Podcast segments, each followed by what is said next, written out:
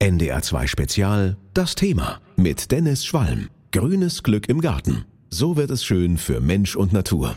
Was habt ihr eigentlich so im Garten? Rasen und Hecke oder richtig aufwendige Blumenbeete? Wir haben uns mal in Scharbeutz in Schleswig-Holstein umgehört. Also jetzt für meine Töpfe, da müssen sie schön sein. Ansonsten habe ich im Garten sehr viel bienenfreundliche Pflanzen. Jetzt geht es erstmal um Schick, um das ganze Unkraut loszuwerden. Vielleicht einen Olivenbaum für die Terrasse. Preis spielt auch eine Rolle. Ein gutes Verhältnis ist wichtig, finde ich. Also, dass es eine schöne, stabile Pflanze ist. Nicht, dass man sich nach drei Wochen ärgert, dass sie eingeht so. Und man will natürlich auch einen Nutzen haben, damit man selber als Mensch auch was davon hat. Also anfangen tun wir mit Kräutern und Radieschen und Schnittlauch und so ein Kram und dann nachher eben das Gemüse. Auf jeden Fall mag ich immer gelb, rosa und pink. Das ist so meines. Ja, und da haben wir es eben einmal ganz kurz gehört, bienenfreundlich. Und doch ist es vielen auch besonders wichtig, dass es schön im Garten ist.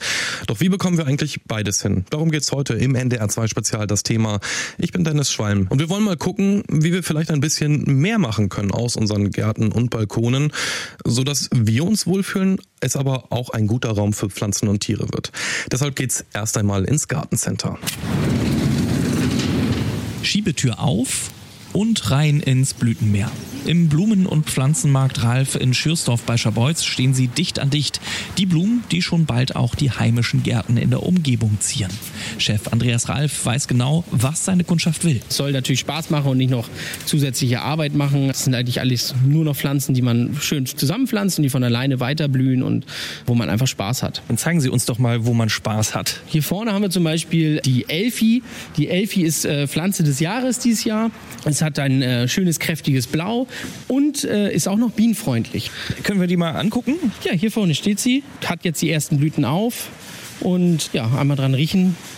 Ja, so richtig honigmäßig, ne? Oder? Ja, so ein leichter Honigduft, genau. Ein paar Blumenregale weiter ist Laura Wusso unterwegs. Sie wohnt in der Nähe von Neustadt und sucht Schöne Blumen für die Terrasse und für den Garten komplett, also neu einrichten. Bunte Farben. Freue mich, dass die Gartensaison wieder losgeht. Worauf achtest du da gezielt? Je nachdem, wann die blühen und auf die Standorte, genau. Also, da mir das schon des Öfteren passiert ist, dass ich nicht genau auf den Standort geguckt habe, dass die dann doch eher im Schatten stehen sollten als in der Vollsonne. Deswegen sind die Beschreibungen auch immer ganz gut. Und bienenfreundlich oder? Auf jeden Fall. Also wir haben auch Naturdächer zu Hause. Da wächst alles kreuz und quer. Also ein Beet darf auch gerne bunt wachsen. Viel für die Blumen und Bienen tatsächlich jedes Jahr. Ein Budget hat sie sich nicht gesetzt. Einfach drauf loskaufen. Da hat Andreas Ralf wohl nichts dagegen. In seinem Markt hat er nicht nur Blumen, Sträucher und Bäume. Inzwischen fragen seine Kunden auch immer häufiger nach außergewöhnlichen Kräutern. Jeder Zweite hat sich ein Hochbeet angelegt. Es gibt halt immer was zu entdecken. Ne? Die Käsepflanze, die halt wirklich nach Käse riecht und schmeckt. Was es an Minzen gibt, äh, von Limominze bis Erdbeerminze, äh, es ist schon äh, verrückt, was es da alles gibt. Wenn ich hier so sehe, so ein kleines Orangenbäumchen, sind das? Nee, sind keine, doch, sind Orangen. Das ist Ne? eine Kumquat. Kann man mit Schale essen. Kann man einfach so in den Mund stecken und mit Schale essen. Die Schale ist ziemlich weich. Und schmeckt nach? Zitronig, äh, orangig.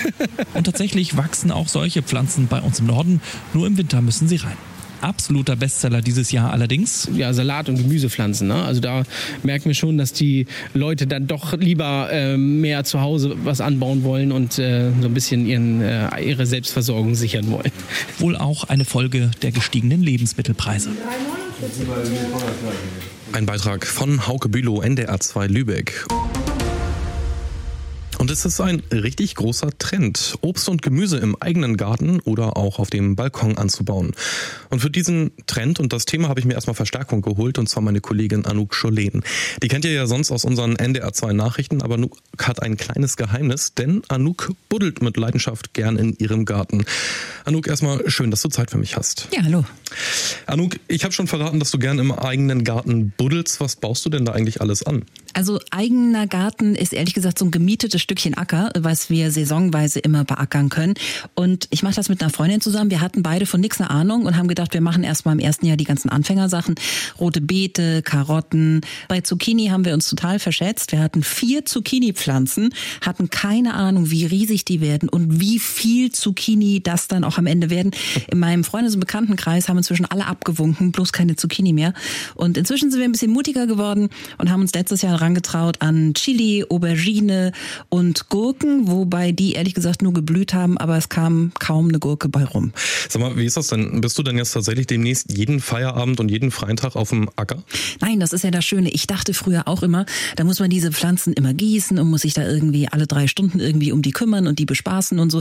Das müssen die ja gar nicht. Ich habe gelernt, wichtig ist, dass man die Erde immer wieder umbuddelt sozusagen, dass da oben diese Kruste sich nicht so richtig bilden kann, dass man dann aber eben nicht gießen muss. Und ich bin wirklich immer noch erstaunt, es funktioniert tatsächlich, dieses Nicht-Gießen. Insofern, ich würde sagen, so im Juni haben wir wahrscheinlich mal so ein richtiges Arbeitswochenende, wenn da das Unkraut richtig wuchert. Das muss dann raus. Und danach, also ich würde mal sagen, alle vier, fünf Tage reicht dann auch. Okay, das klingt ja relativ entspannt. Und du hast schon gesagt, Zucchini hattet ihr auf jeden Fall genug. Äh, was würdest du denn sagen? Lohnt es sich tatsächlich auch, um im Supermarkt ein bisschen zu sparen, dieser eigene Anbau? Also, wir haben damit nicht angefangen aus Kostenspargründen, sondern einfach, weil wir da Bock drauf hatten und weil das auch wirklich total viel Spaß macht. Aber wenn ich jetzt im Supermarkt gucke, was so ein Brokkoli kostet, der gerade bei mir auf der Fensterbank vorwächst und dann bald auf dem Acker hoffentlich weiter wachsen wird, würde ich schon sagen, dass das durchaus Sinn macht, äh, sein eigenes Gemüse Gemüse anzubauen. Und das geht ja auch super in so äh, Frühbeeten oder kleinen Hochbeeten, die man sich ja sogar auch auf den Balkon stellen kann. Hm, und da wollte ich gerade nachhaken, weil das Gemüse geht ja jetzt erst demnächst dann mit den Eisheiligen raus auf die Felder. Äh, wie machst du das denn mit der Anzucht? Läuft das gerade bei dir zu Hause auf dem Fensterbrett? Genau, mein Kater ist beleidigt. Äh, sein Sitzplatz ist gerade blockiert von kleinen Tomatenpflänzchen, Chilipflänzchen, Salaten und Brokkolis. Die wohnen im Moment alle noch drin. Die müssen dann, das fand ich einen sehr lustigen Begriff, die müssen abgehärtet werden, die Pflanzen. Äh, das heißt, heißt, man stellt die dann erstmal raus, aber nicht in die knalle Sonne, sondern die müssen sich sozusagen an die frische Luft äh, gewöhnen. Mhm. Äh, das dauert noch ein bisschen und dann zu den Eisheiligen kommen die raus. Aber ja, im Moment sieht es bei mir ein bisschen aus wie im Baumarkt in der Gartenabteilung. Für viele sind Garten und Gärtnerei ja auch wirklich Entspannung pur. Ist das bei dir auch so? Was macht das mit dir, wenn du da so im Garten gewesen bist? Ja, das kann ich wirklich absolut unterschreiben. Weißt du, dir tun die Knie weh, deine Fingernägel sehen ganz katastrophal aus, du bist komplett dreckig, aber du bist einfach glücklich. Ich hätte nie gedacht, dass das so viel Ruhe und auch Spaß vermitteln kann, stundenlang für sich alleine in der Erde zu buddeln. Aber es ist wirklich toll. Und da würde ich ja eigentlich sagen, dass das alleine schon fast Grund genug ist, um mit dem Gärtnern anzufangen. Vielen Dank, Anouk, dass du dir die Zeit genommen hast. Und wir wollen heute im NDR 2 Spezial auch mal klären, wie wir es vielleicht auch Tieren so richtig gemütlich machen können in unseren Gärten. Und darüber habe ich mich mit Heiko Voss unterhalten. Der kennt sich nämlich prima mit Insekten aus, hat selbst einen riesengroßen Garten in Mecklenburg-Vorpommern Vorpommern und gerade auch ein Buch zu dem Thema Artenvielfalt rausgebracht. Ich habe Heiko gestern mal in seinem Garten besucht. 3000 Quadratmeter voller Gräser, Kräuter, offener Erdhaufen, einem Teich und noch allerhand mehr. Und ich habe Heiko mal gefragt, warum sieht dein Garten eigentlich so aus, wie er aussieht? Ja, ich habe mich belesen, wer was braucht, welches Tier oder welches Insekt zum Beispiel welche Raupenpflanze braucht. Und entsprechend lasse ich sie stehen oder baue sie bewusst an. Ja, und unser Ziel ist einfach möglichst viele Arten, möglichst vielen Arten hier ein Zuhause zu geben. Und das kann man tatsächlich von Jahr zu Jahr mehr beobachten. Hast du, wenn ich jetzt selber vielleicht einen Garten habe oder vielleicht auch nur einen Balkon, hast du einen Tipp, wo du sagen würdest, das ist was ganz Kleines, da kann jeder schon einen kleinen Beitrag zum Thema Artenschutz leisten? Ja, eine kleine Wasserschale zum Beispiel, das reicht völlig. Ein Stöckchen rein, dass Insekten da landen können. Die müssen regelmäßig trinken. Und äh, Blühpflanzen, die Insekten mögen, das reicht, wenn man einen Balkon hat. Äh, wenn man einen Garten hat, kann man sich ein bisschen mehr ausbreiten. Aber es gibt halt ganz, oder man kann ganz gezielt bepflanzen für unsere Insekten, die hier heimisch sind. Die können auch mit äh, ausländischen Pflanzen und Blumen nicht viel anfangen. Die sind über, über viele äh, Jahrtausende zusammengewachsen, die Pflanzen und die Insekten. Und das kann man ganz bewusst gestalten. Das heißt, wenn ich jetzt in den Baumarkt beispielsweise gehe und nach Pflanzen Ausschau halte, dann fallen mir da vielleicht Forsythien auf. Sind das Pflanzen, mit denen man tatsächlich irgendwie was anfangen kann und der Natur was Gutes tut oder ist das nur fürs Auge? Das ist viel fürs Auge. Es sind ein paar Insekten, die jetzt Nektar kriegen im Frühsommer oder jetzt im, jetzt im Frühling. Ähm, da gibt es eine bessere Wahl, zum Beispiel Weiden. Da sind viel, viel mehr Insekten dran und viel mehr kriegen Nektar und Pollen weiden, das heißt tatsächlich einfach den, den Baum sozusagen ein bisschen pflanzen. Baum, genau, aber den gibt es ja auch als Strauch, aber der hat halt diese wunderbaren Kätzchen und das ist für viele Insekten die erste wichtige Nahrung. Okay. Und wenn ich noch ein bisschen mehr machen möchte, Also man kann zum Beispiel ein paar Baumscheiben irgendwo in eine vergessene Gartenecke legen. Da entwickeln sich Käfer drunter. Man darf nicht vergessen, die brauchen ihre Zeit. Also die, man muss dann fünf Jahre Geduld haben vielleicht und dann sieht man die Käfer. Man kann ein paar Brennnesseln stehen lassen oder wenn die, wenn man sie nicht haben will, tatsächlich gezielt anpflanzen im, in einem Topf, damit sie sich nicht so doll ausbreiten, weil das die wichtigste Raupenpflanze für unsere großen Schmetterlinge ist. Und so kann man ganz gezielt wirklich Pflanzen kaufen und irgendwo hinstellen, einen kleinen Totholzstapel irgendwo gestalten, das Laub liegen lassen im Herbst. Das ist einmal Schutz für Tiere, Insekten. Und reicht da vielleicht auch einfach dann der Komposthaufen? Der Komposthaufen ist auch sehr gut, aber ein klitzekleiner äh, Totholzstapel, also wirklich ein bisschen Astwerk äh, an der Seite, vielleicht hinterm Kompost. Die brauchen ja nicht viel Platz. Hauptsache, die können sich da ein bisschen verkrümeln. Also Blindschleichen zum Beispiel, die äh, nehmen das als Nachtlager an oder Kröten oder wie, wenn es ein bisschen größer ist, dann sind da Igel drin, wenn da ein bisschen Laub drumherum liegt. Also man kann mit relativ wenig relativ viel bewirken. Das sagt der Insektenexperte Heiko Voss. NDR 2 Spezial, das Thema Grünes Glück im Garten. So wird es schön für Mensch und Natur. Und wir wollen in der nächsten halben Stunde mal klären, was ein Garten denn überhaupt gemütlich macht, was es mit Schottergärten so auf sich hat und was man so können muss, um bei Kanzler Scholz als Gärtner Karriere zu machen. Hier im NDR 2 Spezial. Kommen wir mal zum gemütlichen Teil. Was macht eigentlich einen gemütlichen Garten aus? Und dieser Frage ist meine Kollegin Eva Engert nachgegangen. Hallo Eva. Hallo. Hi. Ja, dann geht die Frage auch einfach mal direkt an dich. Was macht denn so einen gemütlichen Garten eigentlich aus? Ein bisschen ist es wahrscheinlich immer Geschmackssache. Für manche ist das Rasen und ein Grill und eine Terrasse. Aber wenn es jetzt um das Gärtnerische geht, da habe ich mir professionellen Rat geholt und mit Armin Kruse von Planten und Blumen in Hamburg gesprochen. Der ist der Gärtnermeister und der gärtnert auch noch nach Feierabend in seinem kleinen Garten zu Hause zur Entspannung. Und sein Profitipp für einen hübschen Garten, Abwechslung. Also zum Beispiel, dass es große und kleine Pflanzen gibt und in jeder Jahreszeit was blüht. Genau, dass man also Stauden mit, mit Frühjahrsblumen mischt oder auch Zwiebeln, Narzissen, Tulpen dazu. Dann auch mal hier und da ein kleines Gehölz, was anfängt zu blühen. Rhododendron gibt es, die nachher im Mai, Juni blühen. Äh, dann gibt es Rosen, die man machen könnte. Also da kann man schon eine gute Mischung für so einen kleinen Garten machen. Auch ein kleiner Garten lässt sich gut gestalten. Und wenn man ein bisschen mehr Platz hat, dann sind auch Blühsträucher super, wie Sommerflieder zum Beispiel. Erstens riechen die richtig gut und zweitens haben Schmetterlinge die auch besonders gern.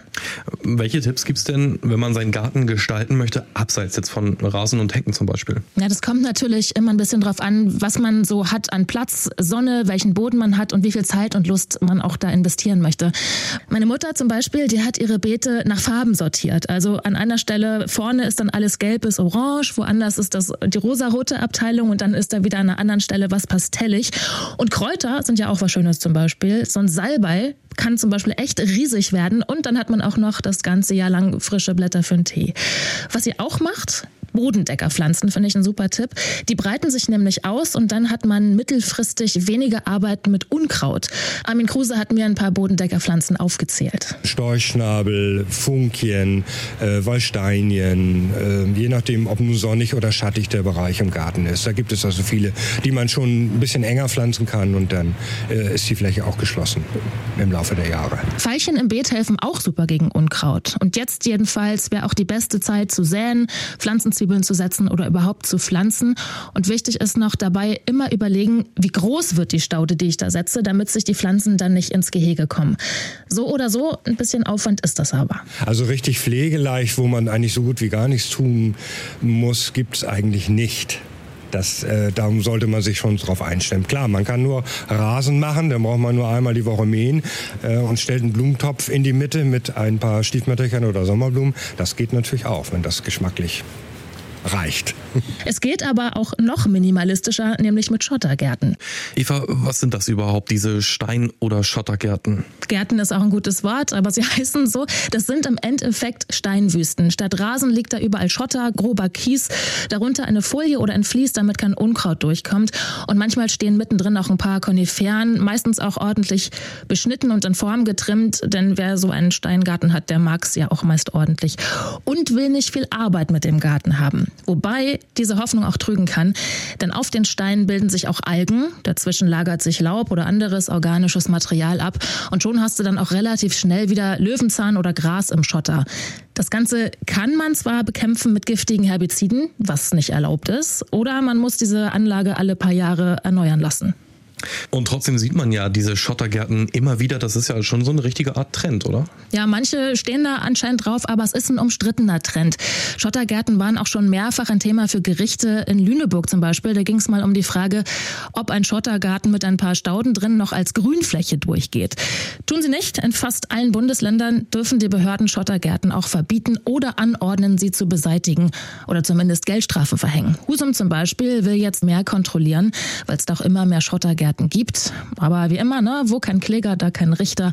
Und Vorgärten kontrollieren, das hat jetzt nicht unbedingt Priorität bei den Ämtern. Okay, aber du hast es schon ein bisschen angerissen. Aber was ist denn das große Problem mit diesen Schottergärten? Ja, die sind einfach richtig schlecht für die Umwelt.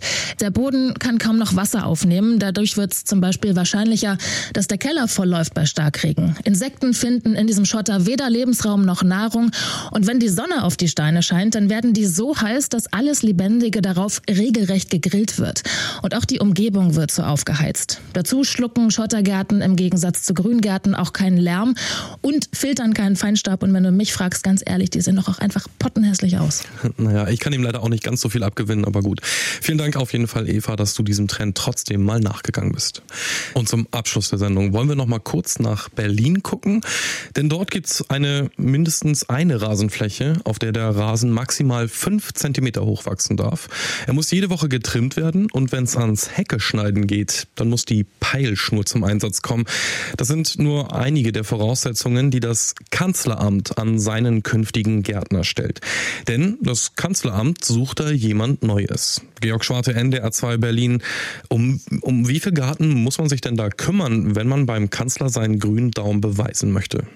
Naja, ein oder zwei grüne Daumen werden da nicht reichen. Deswegen übrigens äh, sucht Scholz oder sein Kanzleramt ja auch nicht einen Gärtner, der dann mit der Gießkanne in der Hand am 1. Januar 24 loslegt, äh, sondern einen größeren Gartenbaubetrieb, der mindestens drei Gärtner quasi täglich fürs Kanzleramt abstellen kann. Die haben dann zu tun und zwar reichlich. 3800 Quadratmeter Rasenfläche, das ist ein kleines Fußballfeld. 380 Meter Hecken, 368 Meter Gehölz, 12 Wintergärten mit subtropischen Pflanzen. Und ob da auch eine nach Olaf Scholz benannte Orchideensorte vom Gärtner betreut werden muss, die heißt übrigens Renantera Olaf Scholz, das ist nicht bekannt. Jedenfalls gibt's Dutzende Bäume, 82 Sumpfeichen, Freiflächen, wilder Wein an den Außenmauern. Also mit einem Wort für einen Gärtner überhaupt nicht zu schaffen. Klingt auf jeden Fall nach viel Arbeit. Was muss man denn eigentlich so an Können mitbringen, wenn man da arbeiten möchte?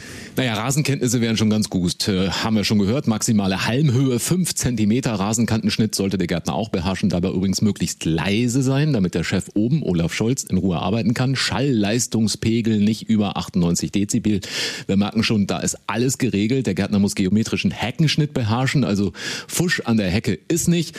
Die Verwendung von Peilsch Schnur beim Heckenschnitt vorgeschrieben, also alles muss tippitoppi aussehen. Und auf der Freifläche vor dem Eingang, äh, da gibt's ungefähr 60 Staatsbesuche pro Jahr und da sollte dann keine Brennnessel zu sehen sein. Apropos Brennnessel, der Einsatz von Pflanzenschutzmitteln ist übrigens auch noch verboten. Also gesucht wirklich Gartenprofis, keine Hobbygärtner. Okay, ich wäre spätestens bei deinem Peilschnitt oder bei der Peilschnur an der Hecke raus gewesen.